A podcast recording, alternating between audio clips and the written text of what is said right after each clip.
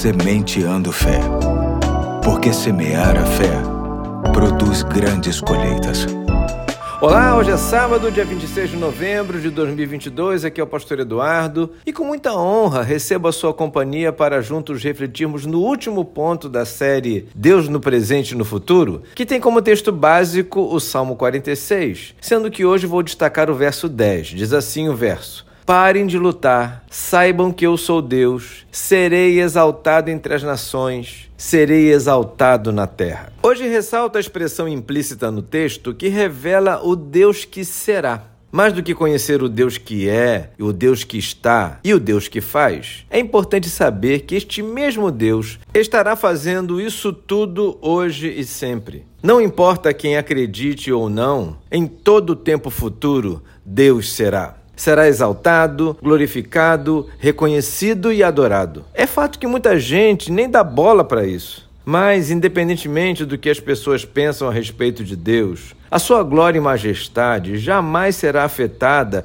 e jamais deixará de ser evidenciada. Diz a Bíblia, através de Paulo, o apóstolo, em Romanos 14, 11, o seguinte: Porque está escrito: Por mim mesmo jurei, diz o Senhor Diante de mim todo joelho se dobrará e toda língua confessará que sou Deus. Ninguém vai escapar desta experiência. Uns estarão fazendo esta constatação com muita alegria e louvor, outros com muita perplexidade e tristeza até, tudo porque ignoraram a grandeza, o poder e as obras do Senhor em suas vidas. Se Deus é e é de fato, se Deus está e realmente Ele está, se Deus faz e não se pode negar que Ele faz mesmo, não há conselho melhor do que, diante destas constatações, nos aquietarmos e descansarmos os nossos corações em Sua presença, procurando aprender mais e mais todos os desdobramentos destas variáveis de Deus em nossas vidas, a fim de que os nossos dias sejam autenticamente de paz nesta terra. É numa reflexão como esta que vemos a importância da fé em Deus, sobretudo neste mar de incertezas que nos cercam a cada dia. Sobretudo neste momento marcado pelas fragilidades encontradas nas estruturas humanas que deveriam nos dar um pouco de segurança nesta terra. É muito bom nos colocarmos firmados naquele em quem não há incerteza e muito menos quaisquer fragilidades. Este é o nosso Deus e nele a gente pode confiar, não apenas a vida de hoje, mas a vida de sempre. Ele é, está, faz e será sempre, sempre um grande Deus. Hoje fico por aqui e até segunda, se Deus quiser.